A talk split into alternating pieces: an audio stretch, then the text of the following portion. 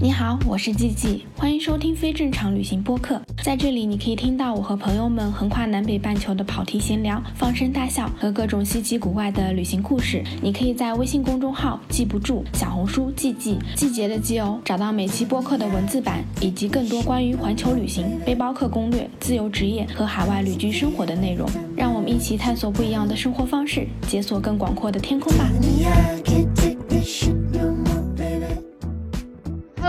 好，我是爱喝酒的鸡鸡。Hello，大家好，我是爱旅行的天。对，今天这期节目呢是非正常旅行和啤酒事务局的串台节目，所以我们请来了啤酒事务局的主播，然后我们一起要来聊一聊关于啤酒、关于旅行的故事。非常荣幸，我特别喜欢季季还有季季的节目。不用这么客套，真的真的 但是我们确实是，确实是互相的听众，因为我很早就有听过啤酒事务局，就是你们刚开始出的时候就有听过了。那我们今天我们其实要来聊什么？聊啤酒，因为对啤酒事务局的都来了，肯定是要喝酒相关的。也可以尝试和旅行结合一下，因为啤酒和旅行本来也非常的相关。正好最近我也在写本书嘛，就是关于怎么能够通过啤酒去感受各地的风土人情。所以啤酒和旅行在我看来非常的自然而然，而且季季也特别喜欢喝酒。对。听我们播客的都知道，我很喜欢喝酒。是啊，确实是这样子的。我自己最开始对于酒啊这些东西感兴趣，就是因为我看了一些关于酒的书，有一些是什么美食美酒旅行的，然后有一些是比如村上春树的。如果我们的语言是 whisky，那我们先来讲讲各自的喝酒之路。对，就天，你是从什么时候开始就是喝？啤酒，中国人对啤酒非常熟悉啊，起码十八岁成年以后吧，应该都喝过大绿棒子。但是呢，我后来来美国上大学嘛，二十一岁之前真的很难喝得到酒，其实是非法的嘛。哦，对，对我大学毕业之后，我妈来参加我的毕业典礼，嗯，然后在餐厅，她还被要求出示 ID，啊，她当时非常的诧异，她说为什么要看我护照？我说因为她觉得你可能不满二十一岁。然后他就特别开心，所以呢，你那个时候，嗯，你在美国哪里？在缅因州，缅因州就是魁北克下面，在美国的最东北部，可以理解为是美国的黑龙江嘛。呃，那我是二十一岁，在美国算正式成年之后，就去当地的精酿酒吧。当时也不懂别人喝什么，咱就喝什么。所以其实我第一次喝所谓的精酿，应该就是喝 IPA，也就是比较苦苦的酒花味道比较重的酒。我当时的第一杯喝了精酿，当时和自己的好朋友们在大学啊缅因州那个期间，大家一起聊天，特别 enjoy 那个氛围，所以让我对 IPA 有情结啊。但当时大学啊虽然喝了，但是没有太太懂啊，或者是喝的频次也不是很高。那让我爱上精酿呢，就是大学毕业之后，我也是一个人一辆车。之前你也请嘉宾聊过啊，那个姑娘她是从纽约，然后往西开到西雅图，然后往北去加拿大嘛。那我是几乎同样的路线，我从缅因州开到西雅图，然后往南开到了加州洛杉矶，相当于是横穿了美洲大陆。然后在路上的话，就白天开车，晚上去喝酒嘛。当时其实也没有说去一定要喝啤酒啊，就各种各样的酒吧都去，在啤酒吧搭讪的概率比较高，就可以和当地人一起聊天交朋友，所以我觉得我特别喜欢，就和当地人啊一起勾肩搭背、一起喝酒的感觉。嗯，啤酒是让人家觉得更休闲一点、更 chill 一点的，不像你去喝红酒或者 whisky。就总觉得自己有点格调才行，但实际上也没什么。就是我觉得啤酒是会更让人放松的一个。那你那一趟就是横跨美国的旅行，你有喝到什么觉得哎记忆深很深刻的酒吗？嗯，当时处于懵懂状态，基本上是路过哪里去喝哪里。我印象比较深刻的，当时那一趟，呃，喝的比较多的其实是俄勒冈的波特兰。你之前好像也说是挺喜欢的，非常的嬉皮士。就美国有几个精酿啤酒比较发达的城市吧，那最有名的有可能是圣地亚哥，那其次可能就是波特兰，因为精酿啤酒和嬉皮士文化息息相关的，其实就是在六七十年代，这群嬉皮士他们开始玩手工，啊、小批量的这些运动，精酿啤酒是当时的一个产物之一。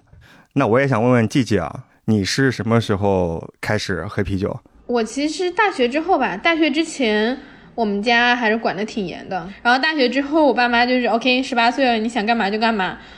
我印象很深，也没有喝什么精酿啤酒，fancy，就是大学聚会就肯定会喝啤酒嘛，就什么燕京雪花、青岛，反正就是你很常见的所有的这种啤酒都会有。那我们大学的时候，因为我们有一大群朋友会经常一起玩儿，然后我又有在足球的校队里面当足球经理，每次踢完球大家都会喝酒，然后一喝都是那种好几箱好几箱喝，都很能喝。大学可能是大家人生人生最能喝酒的时候，就可能一个男生，大家都是吹瓶的，真的很强。就我现在就是觉得天哪，我可能你让我一箱啤酒，我可能喝两个月才能喝完。然后那个时候真的一个晚上你可以喝掉很多很多，然后一个人可能可以喝五六瓶、十几瓶这种。但我觉得。那个时候开始喝，喝的不是酒有多好，而是喝所有人聚在一起，主打一个氛围感。对，就是热闹氛围，然后很开心，然后你会觉得酒是一个可以让所有人助兴的。我真正觉得我有开始感受到酒，或者说把这个东西不是纯粹变成聚会的附属品的时候是。我出国，然后到加拿大，甚至到我开始工作了，我就自己在网上会搜各种调酒的这种 recipe，然后会去在家里尝试，哎，调各种的不同的鸡尾酒，鸡尾酒调完也会去买不同的 whisky，然后会去喝不同的红酒，然后会去喝不同的啤酒，发现哦，原来。酒的这个门类里面，它会有那么多种不同的味道。其实我觉得它就像创作一样，因为它是可以通过像红酒，它可以通过它的土地、它的葡萄、它的混合酿造所有东西变成不同的风味。像在加拿大这边有很多这种当地的这种精酿酒吧，它会出很多这种就是 seasonal 的，就季节性的味道，这个是我很喜欢的。比如说。到秋季了，就一定会有很多南瓜味、肉桂味的，对，苹果红酒味，就这一类的，对，枫糖味的，我是很喜欢。就是我感觉你是通过酒这个载体，可以更加深刻的去了解很多文化、很多背后的东西，然后。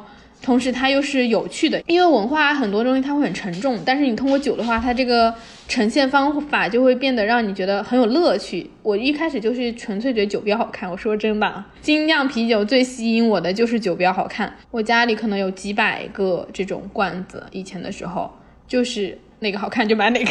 那你还帮赤尔设计过酒标？我那天听到就惊了。对我是那种有点像是我自己的热情在那里，然后我就会想办法去尝试。我就有朋友找我去设计那个酒标，我就说 OK，我可以。我可能之后还想要尝试去跟别人做联名的葡萄酒或者联名的啤酒，但我想要自己来设计，自己去参与这个创造的过程，我觉得是很有意思的。就你喜欢什么，你就要努力的发扬你的爱好。对啊，这样你可以问你喜欢的精酿厂牌设计酒标，或者是和老板们一起录节目，他们会带免费的酒给你喝，多好。对我已经喝过很多免费的酒了。就我觉得有意思的东西就是在这里，你有很多东西可以去挖掘。就是一开始会觉得很浅，但是后来你会发现啊，酿造的过程中也很有意思。至于刚才提到创造的过程，其实我也非常感同身受。其实我之前还在家里酿过啤酒。啊，当然我酿的很差。我其实挺想知道家酿啤酒的这个过程，因为我知道国内还有那种什么家酿啤酒的比赛之类的。是，你怎么啥都知道？感觉不需要我给你介绍了。我就是很认真在关注喝酒这件事情，我甚至还想去考 W 赛，然后我也想要去考那个在家酿酒，我有认真的考虑过这件事。那我简单介绍一下在家里酿啤酒的过程。嗯，其实挺。简单的，就锅碗瓢盆都能酿，就一千块钱以内就可以拼凑一套设备是可以酿的。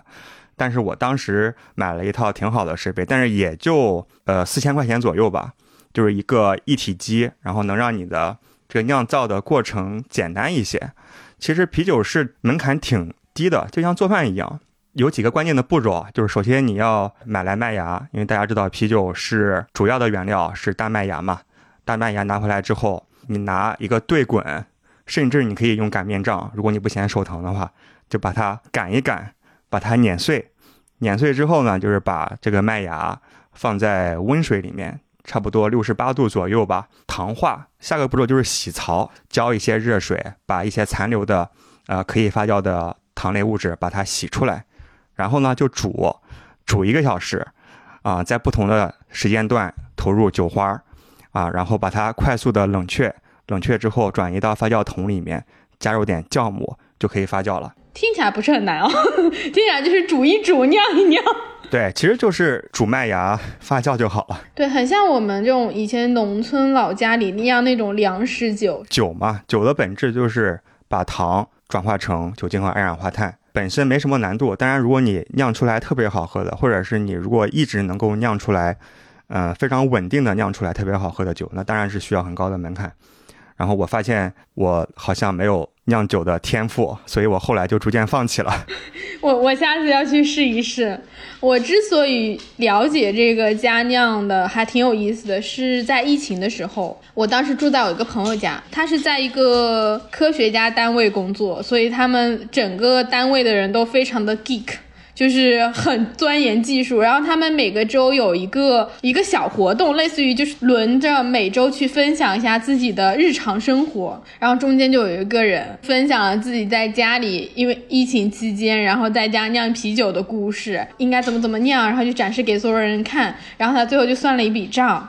就说我总共花了多少钱买了这些麦芽，买了这些所有设备，然后酿出了多少升的啤酒，然后它折合出来就好像是零点几加币每升，然后就告诉大家说这个比你去外面喝啤酒要便宜很多，你可以在外面买多少杯。我当时有印象深刻，我想说原来还可以这样。对啊，但是我觉得这里有一个常见的误区，很多人开始酿啤酒是想省钱，但后来发现。你越酿的话，你要 升级设备啊，然后你 想提高自己的尝试的批次，所以你会酿的很快，有些时候甚至喝不完。所以其实家酿也是个坑。如果真的玩的专业的话，和任何事情一样，都是需要挺多投入的。后来发现还是买酒 比较便宜，而且还不能保证自己酿的真的好，是吧？对。但是我觉得家酿最好玩的一点就是会特别会有成就感。我当时第一个批次酿出来之后，小几十瓶吧，然后我全部拿到公司，见了人就塞给他一瓶，然后给他讲，哎，这个酒是我酿的，然后每个人都觉得啊，你好厉害，所以就非常有成就感。对啊，因为我觉得酿啤酒听起来就比你自己在家酿一个什么青梅酒要厉害。对，其实是挺好玩的过程。然后后来我有同事部门要团建。还找我给他定制了一批酒，哎，他自己出了一些想法，我给他去实现。然后他们部门有设计师，然后还设计了一个酒标，他们部门每人一瓶，我也很开心。啊，这个很有意义。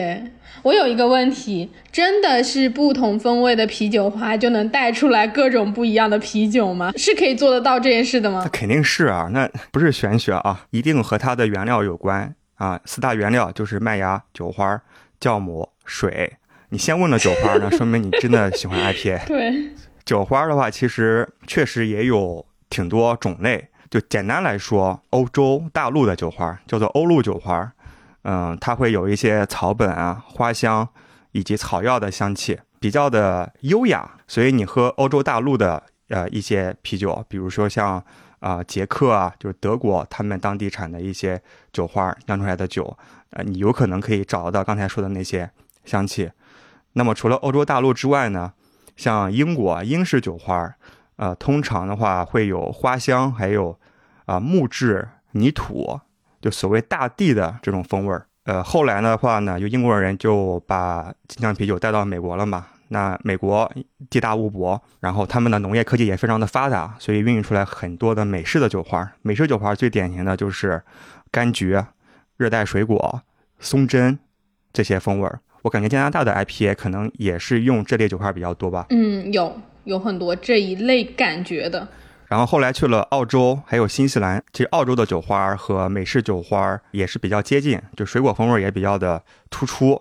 那有一个非常著名的澳洲酒花叫做银河，它是有百香果和桃子的味道。然后新西兰的酒花呢，新西兰不是有长相思葡萄酒嘛？在当地种出来的呃酒花叫做尼尔森苏维这种酒花，它也。有类似于长相思葡萄酒的风味。哇，这个有意思。我之前就是有看，对，就是我知道啤酒花会带来不同的风味，但是我不知道它能够精细到这种程度。对，当然刚才讲的那些，嗯，也不是绝对的。就很多人对于不同风味物质的感知阈值不一样，或者是这一类的酒它不体现酒花，所以你喝不出来，非常正常，你不用怀疑自己。不是所有的啤酒都是酒花导向的嘛？比如说麦芽其实是第二个原料，对吧？那麦芽根据它的烘烤程度的不同，它的风味也非常不一样。嗯，最淡的面粉啊、面包的这种味道，到烘烤程度最深的像咖啡啊、巧克力的味道，都可能会有。那酵母的话，简单来说的话呢，嗯，我觉得它是有三个重要的风味的类型，就一个是啊水果类的，然后第二类的话就是新香料，然后第三类就是没有什么太明显的发酵风味，叫做中性。那最后的话就是水，因为麦芽它需要在水里煮过才能被用嘛，所以水的水质对于这个啤酒的风味也是有影响。当然这个就比较深了。对，你 科普节目，但我是觉得很有意思，应该到最后给大家推荐一些可以去看的内容之类的，这样大家可以自己去学习。期待一下天的书，对啊，我的书应该会在三四月份会出版，就是我会把我目前喝了这么多年我对啤酒的所有理解全部都写进去，帮助大家快速的 get 啤酒中可能会有哪些味道，这样喝的更明白嘛，也更开心。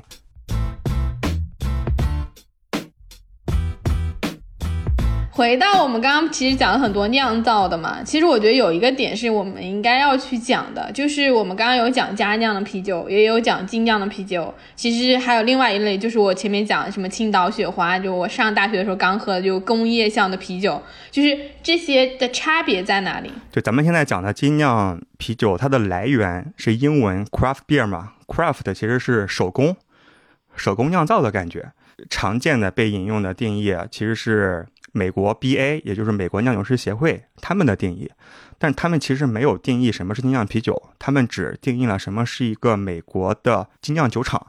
那目前是有两个硬性的标准，首先是它要小型，年产量不超过六百万桶，就相当于咱们的七十点四万吨。其实这其实是个非常高的一个标准啊，就是目前中国精酿所有加起来可能都不到七十，所以都可以是精酿。对，然后第二个独立。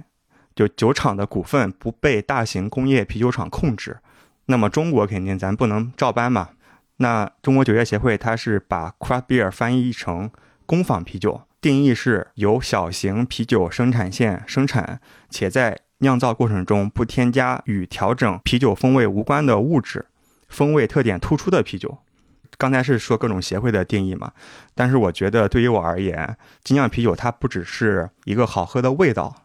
它是一个文化的产品，开放、创新、社区、本地化，其实这些没办法被严格的定义。但是我觉得，我所理解的精酿啤酒就需要有一定的态度，然后他们在倡导一些文化。嗯，但这里就会有一个问题，又是一个肯定是很多人会问的，就为什么精酿啤酒会比普通的啤酒要贵那么多？就至少指国内的状况。嗯，或者说有很多市场上在营销的，会让很多人觉得精酿啤酒好像是一个 OK 有文化更有态度，我觉得这是很容易的。但是有另外一层，就是是不是精酿啤酒真的用的材料原料就比大型的工业的啤酒厂要好呢？简单来说，有好喝的工业啤酒，也有难喝的精酿啤酒。讲到它的。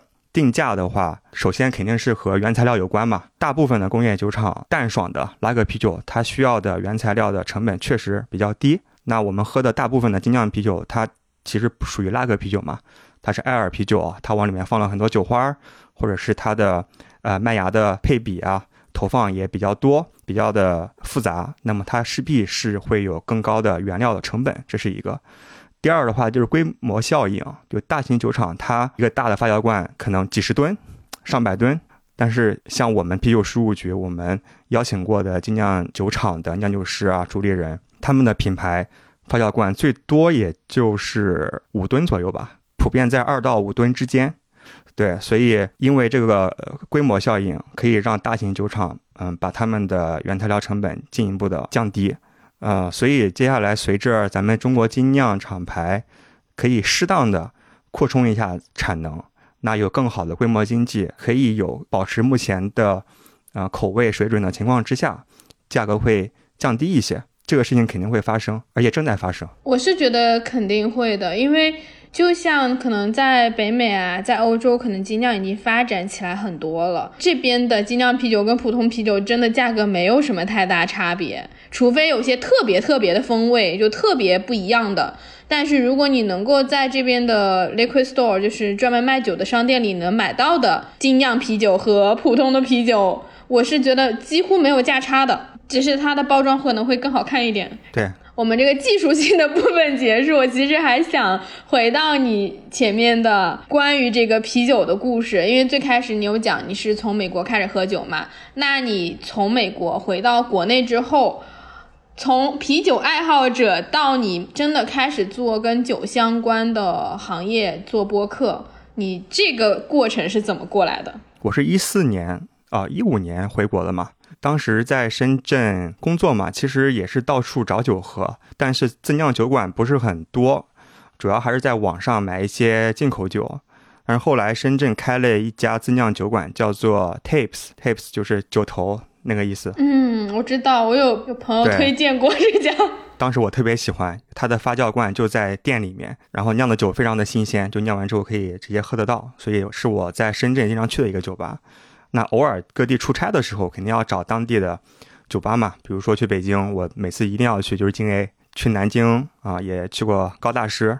那我觉得一个转折点就是在家里开始酿啤酒的时候，我是一九年的时候开始在家酿啤酒。就因为酿这个事情，其实我又反而又加深了我对精酿啤酒的热情，因为经常发朋友圈，大家点赞特别多，所以过于真实，非常真实，就正向反馈嘛。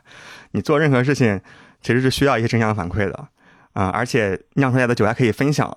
后来酿着酿着，觉得呃，一方面酿造方面有一些有一些局限，第二方面不是疫情了嘛，当时我在 WeWork，就是也去不了办公室，在家里时间比较多，那我也比较喜欢听播客。我和日坛公园李叔也之前也就认识，算是好哥们儿的状态。我说要不要呃做一个关于精酿啤酒的播客节目，然后他就非常鼓励我嘛。后来也是开始做了之后，也逐渐的发现原来精酿啤酒有这么多可以聊的。就是在做之前我没有太高的一个期待，但是做了之后，我觉得做事认真一点嘛，所以就保持周更的状态。当时我已经认识的一些精酿厂牌的老板啊，酒吧老板来聊。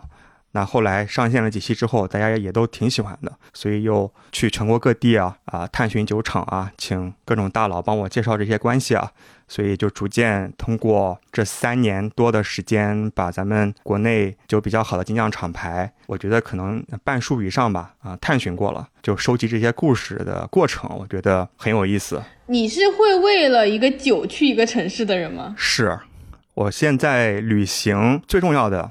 一个考虑因素就是当地有没有好喝的精酿啤酒。那你有没有自己觉得哎很推荐可以去喝酒的城市？我觉得贵阳吧，是我心目中的中国精酿之都。贵阳是一个存在感没有那么强的城市。是。比如说北京，其实北京有挺多厂牌，像京 A 啊、牛皮糖啊、北平机器啊、啊优航啊、大悦都是很老牌的精酿厂牌嘛。但是很遗憾，就因为北京的城市规划的原因吧，像这些厂牌现在应该都没有在北京酿酒了。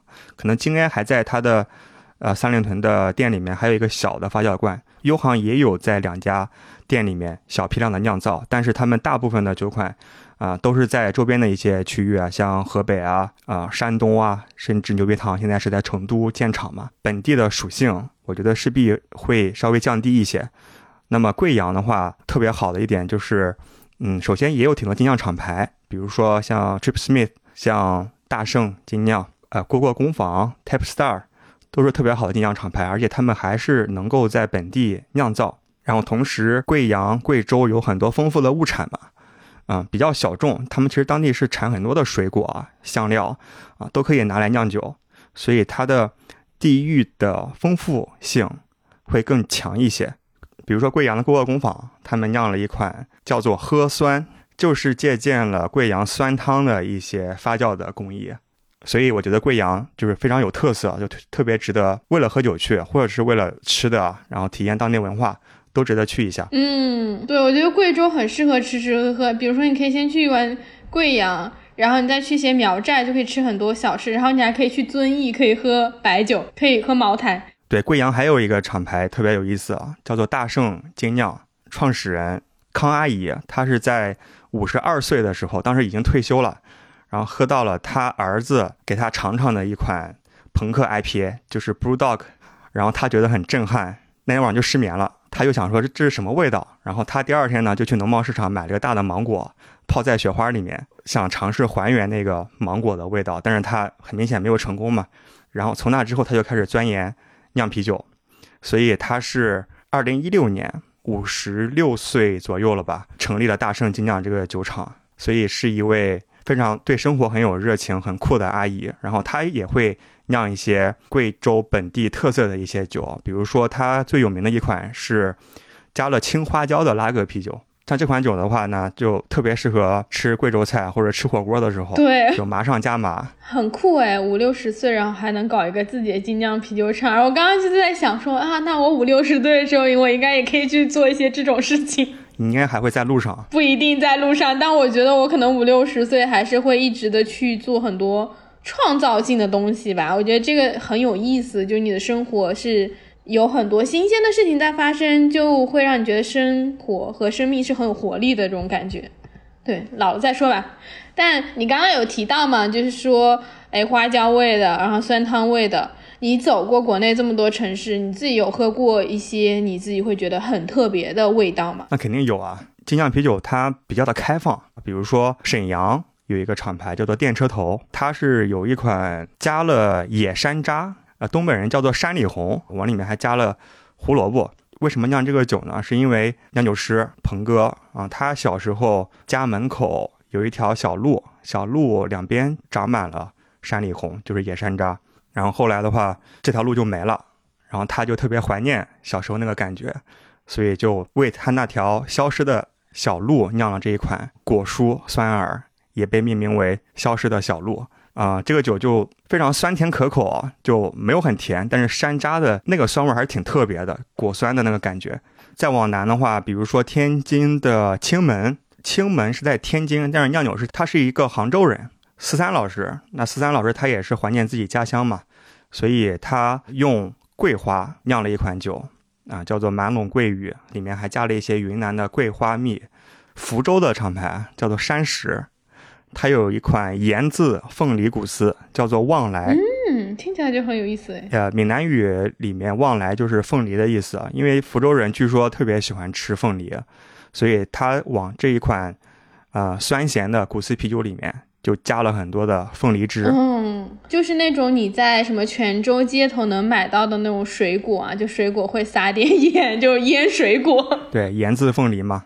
啊，还有一个我觉得也值得提一下，就是。香格里拉其实云南也有很多丰富的物产嘛，啊，他们就是用青稞的麦芽、高原的雪水，还有本地的一些水果，比如说像黑刺梨、木瓜、石榴啊、火龙果，他们本地不是还有呃一些特别好的葡萄酒厂嘛？他们就从葡萄酒厂就拉过来一些啊木桶，不添加酵母，而是暴露在香格里拉空气中啊自然接种、缓慢发酵，做了野菌啤酒。但是很有本地特色的。我听你讲啤酒，这个就都有点在听风味中国的感觉，你就是能够回想起来那个地方。我在香格里拉喝过很多次青稞啤酒，就印象很深，德清啊，但不是那种精酿的，是真的是我以前去搭车旅行的时候，大雪天很冷，在飞来寺大断电，然后整个里面就我和另外。几个背包客，然后我们就敲门，唯一挂着亮灯的地方就是有点是那种煤油灯，因为它整个断电已经断了好几天了。只有一家很小很小宾馆，然后他还说要两百块钱，但那个时候我才上大学，我们觉得两百块钱好贵啊，然后就去敲了另外一家，另外一家是一家那种类似于客栈，然后那个客栈老板说啊进来只要五十，然后我们就去了家客栈，然后一进去一群人根本没有要在睡觉的样子，就是围着炭火。然后再吃鱼头火锅，然后就买了地上一整箱的青稞啤酒，喝了一个通宵。我到现在都觉得那个青稞啤酒非常好喝。但我后来重新再去香格里拉，重新去西藏，后来又去青海喝了青稞酒、青稞啤酒，我都没有觉得像我在二零一四年那个下雪的晚上喝到的那个酒的味道了。就那个时候就觉得，嗯，真的好好喝，它就是有一个不一样的味道，它不像啤酒，它是有那种菇的芬香的。可能也有当时的记忆，我觉得是不一样的。我觉得酒是会承载你很多记忆的，就是你在那个时刻、那个当下喝的那个酒，它如果是可以 match 起来的话，你是可以保存很久的。很多上头的记忆啊。对，对，上头的记忆可不是。哎，我们聊了这么多正经的，我认真问你，你喝了这么多精酿，国内去这么多酒厂，喝醉过多少次？数不清，还是说有印象的喝醉？喝醉的定义是有感觉还是断片儿？就不是微醺，是大醉，就是至少你觉得我不行，我就要么就行为不受控，要么就是你已经很清晰的意识到你要得断片或者不知道了，就那种。我觉得起码有三十次吧。这算工伤吗？呃，应该算吧。但是没有人给我报销我的工伤。你有没有什么印象比较深的？就比如喝酒的故经历？做了播客之后，正儿八经喝精酿，第一次真的喝多了，还是去贵阳，贵阳另外一个厂牌 Trip Smith 行将。当时我们一出机场，Trip Smith 的主理人二杆杆哥就派了辆车，把我和另外一位主播，我们俩就接到酒厂，从酒厂里面开始喝。当时是中午的时候，然后下午。和晚上又去探了他四家店，每家店里都要喝点嘛。然后吃饭的时候也是从酒厂拿了他野菌发酵的一个非卖品的啊，应该是一个世涛吧。然后几几大瓶。半夜十二点又带我们去他家里，去他卧室里面，终于同意录节目。因为他那个人就也是比较腼腆，也是个 I 人，怎么说，进入一个状态，然后觉得咱们都是。能够聊天的好朋友才愿意跟你聊节目，然后我们从十二点开始录，录到凌晨两三点吧。那一次感觉特别好。然后他当时住在就在他家里那个窗户外面，当时很黑了嘛，但是可以隐隐约有一个山的轮廓。他就指着那个山后面说：“山后面就是，呃，一片杨梅林，就是我们酿的杨梅啤酒，就是和农民他们去聊，把最好的杨梅给。”运过来，直接运到酒厂里面去榨汁、去发酵，所以我觉得那次的体验非常上头。就录完就不知道录了啥，第二天一听还挺好的。有些时候需要点酒精才能够啊释放，然后能够把一些平时不敢说的话，或者是不知道怎么表达的一些话表达出来。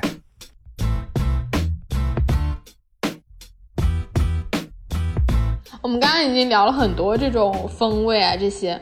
我自己很好奇的一个，就算蛮猎奇的吧，就有没有什么那种你喝过特别觉得奇特的味道，或是很难想象出来你会用这个东西去酿成一个酒的？我印象比最深的其实就是明日的那个小龙虾啊，对。然后我喝过他们的榴莲的，就也是挺一言难尽的榴莲的。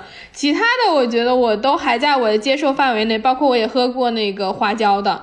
小龙虾和榴莲的确实是，榴莲其实不要用太多的话，就榴莲爱好者会觉得挺好喝的啊。我是觉得好喝的，我很 我很爱喝榴莲。对我今年刚刚喝到的是京 A，他们出了一款叫做臭脚的榴莲波特，就是真的是呃一点点榴莲的香气，就一点都不黑暗。就虽然我是抱着猎奇的心态去喝，但是我发现还是挺好喝的。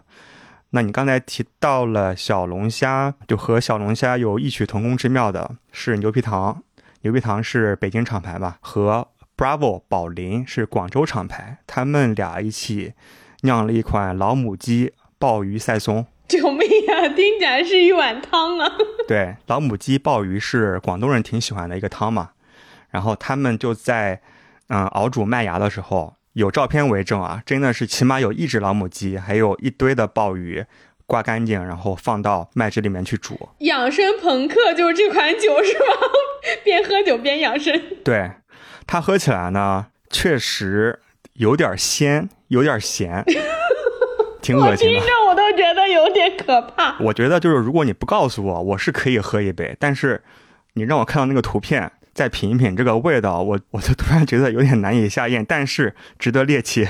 那除了这个呢，今年还有一个在圈内特别话题性的一个酒啊，也是一个广东的广州的厂牌，叫做跳皮虎酿酒师龙哥啊酿了一款真男人 真男人才喝的酒是什么？他往里面加了四十二味中药材，我随便念几个：牛鞭 啊、猪鞭、蛇鞭、羊鞭。知母、人参、海星、当归、肉桂、红藤、不老草、风流果，你可以想一想，这个也是一言难尽。有点像喝一个意淫版的中药，就没有中药那么难喝了。但是我相信它应该挺补的。也很可怕，我觉得这听起来比老母鸡鲍鱼还可怕。我希望这期的听友在底下给我们留言，你自己如果非得喝一个，你愿意喝中药味的还是喝老母鸡鲍鱼？请底下留言。对，留言留言，我们选几个，我们可以送真男人啊。对，留言都是真男人。那我们讲过这种奇奇怪怪的，我们讲讲好喝的吧。如果比如说，哎。听这期播客的朋友真的想去哪个城市，然后想要喝什么酒？那我先从华中开始说。华中应该最有名的算是武汉的十八斤酿，这也是我非常喜欢的一款美式 IPA，也是得奖无数的啊。跳东湖首先是武汉的一个城市的活动，每年夏天跳东湖嘛，所以这款酒的话，如果是酒花 IPA 爱好者。强烈推荐跳东湖。我自己有去武汉，我属于不是专业的，不要到酒厂喝酒。但我觉得十八是不太会出错的。然后你去武汉之后，可以去他们的小酒馆。我每次去都点什么？点那种一个 flight，就是比如说他可以点五小杯，对，然后你就可以喝五六种的那种。这是我每次去精酿啤酒馆会点的，这样你就可以尝很多。但我觉得十八的是好喝的。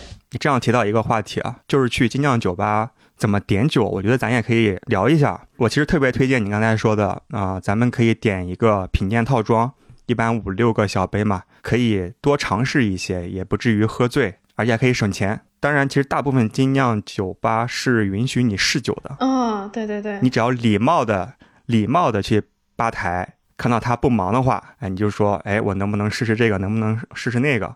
试最多三款吧，你就可以点一款。你老是试的话也不太合适。我之前听到一个精酿酒吧给我讲，特别搞笑。他大概有十几个酒头吧，可能十二个、十五个酒头，有一个把所有的酒款试了一遍，说谢谢老板，老板再见。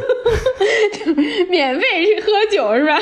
找到了新的方向。对，所以我我觉得就是允许试酒是酒吧老板人比较好，但是咱也不要太过分。那如果你不知道要点啥的话呢，你就可以让老板来推荐一下。所以这是去精酿酒吧喝酒的一些技巧。我觉得有一些浅显的，就是现在很好，很多精酿酒吧大部分后面都有块黑板，有块大板，他会告诉你这个是什么酒，然后有酒精度是多少。相对来说，酒精度低一点的就通常都比较好喝，比较容易入口，然后酒精度高的可能就会深一点，更难入口一点。我觉得这个酒精度也是可以大家去看的，因为有很多都会写。然后还有一些很浅显的，大部分人取名字的时候都会取得很直白。